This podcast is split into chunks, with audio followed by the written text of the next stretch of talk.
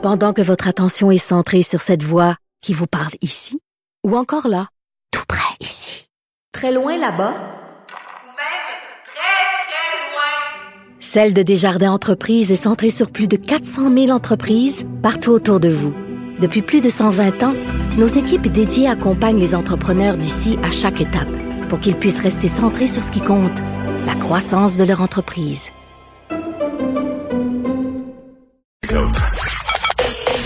Joignez-vous à la discussion. Appelez ou textez le 187 Cube Radio 1877 827 2346. À la fin de l'après-midi hier, euh, il y a un neuvième féminicide qui a été confirmé par la Sûreté du Québec. On a arrêté Éric Levasseur euh, de Notre-Dame-des-Monts euh, en lien avec le meurtre de Caroline Labonté qui serait survenu le 18 mars. S'agit, euh, comme je le disais quand même, là, du neuvième féminicide. Puis je le redis, OK? Parce que sérieusement, là, on est le 13 avril. L'année est pas finie. On est rendu à neuf femmes tuées. Neuf femmes tuées dans un contexte de violence conjugale. Euh, ce serait le cas ici. Ça semble être là, le cas ici. Euh, on jase avec Mathilde Trou, qui est co-responsable des dossiers politiques au regroupement des maisons pour femmes victimes de violences conjugales. Madame Trou, bonjour. Oui, bonjour. Bon, évidemment, euh, c'est absolument horrible d'avoir encore euh, à jaser d'un féminicide. Aujourd'hui, là, on voudrait être en train d'annoncer que les choses vont mieux, euh, que les chiffres sont en train de baisser par rapport à tout ça, mais c'est pas le cas. Là. On en a un neuvième, puis on est seulement le 13 avril, je le répète, parce qu'il me semble que ça frappe l'imaginaire.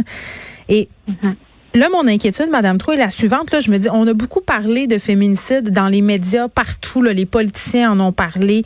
Monsieur Legault euh, en a parlé, là, même à un moment donné, lors d'une entrevue, a dit qu'elle allait se charger de ce dossier-là personnellement. Mis Geneviève Guilbeault sur le cas, là, parce que le torchon brûlait. Là, il y avait une pression immense sur le politique. On se mhm. devait de faire des sorties. Là, depuis quelques jours, quelques semaines, on en parle moins. Euh, c'est comme si, je sais pas si on peut dire qu'on a perdu le momentum, mais comment on fait pour le ramener? Parce qu'il faut continuer à jaser de ce qui se passe et à essayer de comprendre qu'est-ce qui se passe pour ne plus que ça se passe, pour ne plus que ça se passe autant. Parce que, bon, euh, je suis pas sûre que c'est pas utopique de penser que ça arrivera plus jamais, mais c'est ça qu'on voudrait quand même. Oui, tout à fait. Ben, tout d'abord, je voudrais, je voudrais offrir mes sympathies et mes pensées à la famille de Caroline Labonté. Bien sûr. Qui vous avez tout à fait raison. Euh, le, le, gouvernement Legault a fait beaucoup d'annonces ces dernières semaines. Euh, il y a aussi une grande marche le 2 avril qui a été organisée à Montréal puis dans différentes villes au Québec qui, je mhm. pense, ont, ont, fait aussi un petit peu bouger les choses. Euh, depuis ce moment-là, on est les, les, groupes de, de maisons d'aide et d'hébergement sont en discussion avec le gouvernement pour voir comment les, les, choses peuvent avancer, quelles solutions peuvent être peuvent être trouvées. Puis là, il n'y a pas d'entente encore qui qui qui, qui qui a été conclue, mais au moins les discussions sont enclenchées. Donc ça, c'est une nouvelle euh, qui est, qui est positive. Et après, je pense que vous avez aussi tout à fait raison de dire que euh, c'est pas avec un coup de baguette magique qu'on va régler ces féminicides-là. Ça prend beaucoup de mesures, euh, oui, et, euh, c'est sûr qu'on entend beaucoup le nombre de places dans les maisons d'aide et d'hébergement depuis les dernières semaines, mais je voudrais vraiment insister sur le fait qu'il n'y a pas seulement les places qui sont importantes. Euh, il faut qu'on puisse rejoindre les femmes là où elles sont. Donc, c'est-à-dire qu'il nous faut des moyens pour aller dans les communautés, pour sensibiliser les femmes, pour les rejoindre, pour leur donner des services. Il faut avoir du personnel suffisant dans les maisons d'aide et d'hébergement pour répondre aux femmes et aux enfants qui nous appellent. Et il faut aussi qu'on ait les personnes, les personnels suffisants pour donner des services aux femmes, parce qu'il faut se rappeler que c'est pas toutes les femmes qui veulent aller dans les maisons d'aide et d'hébergement. Puis on l'a vu dans les derniers féminicides, c'est pas des femmes qui étaient passées en maison. Donc il faut qu'on puisse aller rejoindre ces femmes-là, puis ça, il nous faut des moyens pour le faire. OK, mais pourquoi, euh, à votre sens, euh, c'est pas toutes les femmes qui veulent venir en maison? C'est quoi les raisons? Est-ce que c'est à cause des enfants? Est-ce que c'est à cause qu'on a peur de pas avoir de place? Ou tout simplement parce qu'on on veut pas y aller? C'est quoi? Mais je pense qu'il y a quand même beaucoup de raisons qui, qui sont propres à, chaque femme. Il y en a qui, en effet, il y a des femmes qui ont des enfants et qui veulent pas les sortir de leurs écoles parce que parfois c'est pas forcément les maisons d'hébergement sont pas nécessairement à côté du domicile pour des questions d'emploi. Euh, il y a aussi des situations qui peuvent être propres aux femmes. Il y a des femmes qui ont des enfants qui ont besoin de soutien particulier. Mm. Elles, elles ont peut-être besoin aussi de soutien particulier. Donc se faire héberger en maison, c'est pas une solution qui correspond à toutes les femmes. Mais c'est pour ça que depuis des années au Québec, les maisons d'aide et d'hébergement offrent des services externes qui vont être exactement le même accompagnement qui est offert en maison, mm. mais sans hébergement.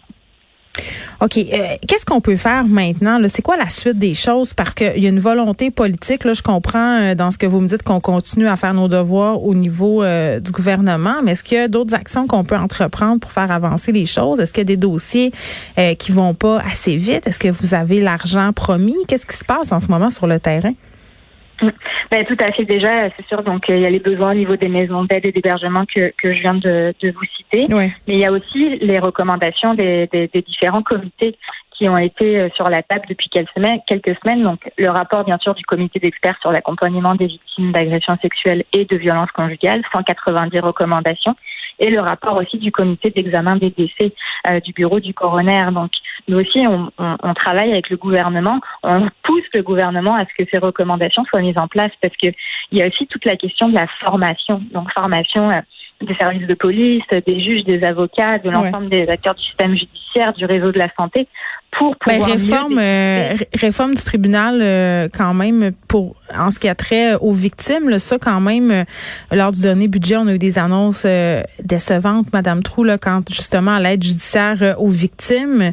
On n'a pas fait d'annonce non plus d'argent pour la réforme de judiciaire. Ça c'est quand même ça va être nerf de la guerre prochainement. Il faut que ça passe par là tout à fait. Il faut vraiment qu'il y ait du budget qui soit euh, mis de côté pour la mise en place de ces mesures. Puis pour l'instant, là, on n'entend rien de, de concret.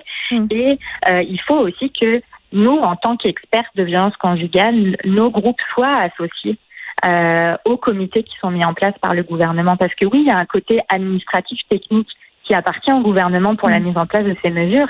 Mais avant de commencer quoi que ce soit, il faut que nous, on soit consultés pour être sûrs que les mesures qui vont être décidées sont adaptées pour les victimes. Et puis parfois, on a l'impression que euh, la charrue est un petit peu mise avant les deux. Donc euh, ça aussi, c'est important qu'on soit consulté avant. Oui, ben ça je comprends. Puis en même temps, euh, je me dis bon là on a cette situation qui est assez préoccupante au Québec. Puis on a parlé euh, de l'épidémie qui se déroulait en parallèle euh, de la pandémie de Covid 19, c'est-à-dire l'épidémie de violence mm. puis de violence conjugale. on est rendu à neuf au Québec. Est-ce qu'on a des chiffres à savoir qu'est-ce qui se passe ailleurs au pays, ailleurs dans le monde? Est-ce qu'on assiste au même genre de situation? Parce que les scientifiques nous disaient tout récemment encore qu'on pouvait pas prouver avec des études qu'il y avait une augmentation des féminicides. Ben oui, tout à fait. Ben, au Canada, on sait que c'est une femme aux deux jours ou trois jours, si, si, si je me trompe pas, qui, euh, euh qui est tuée euh, sous les coups de, de, de leur conjoint. Euh, on sait que dans d'autres pays du monde, notamment en Europe, comme en France, en Italie, où il y a aussi un nombre de féminicides qui est particulièrement élevé. Puis il y a certaines études qui aussi ont, ont prouvé que durant la pandémie, euh, il y a eu beaucoup plus de, de, cas de violence conjugale et donc de féminicide.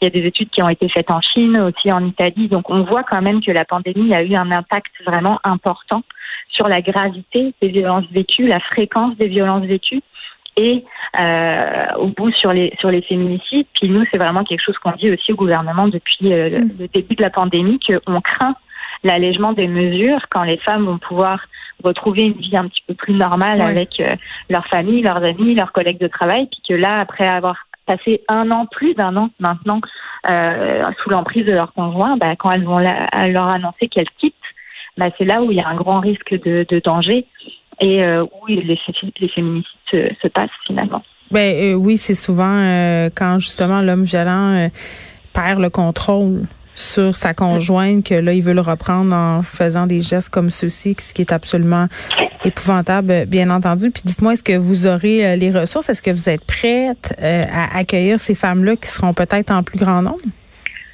Oui, tout à fait. Euh, c'est aussi un message important que je voulais faire passer aujourd'hui, c'est que euh, on entend qu'il y a du manque de place, mais euh, vraiment, on encourage toutes les femmes, tous les proches à appeler dans les maisons d'aide et d'hébergement pour obtenir des conseils, du soutien. Il y a une évaluation des risques qui est faite à chaque fois, et je vous assure que quand il y a une femme qui a besoin d'être hébergée, peu importe la situation, on trouve toujours une solution.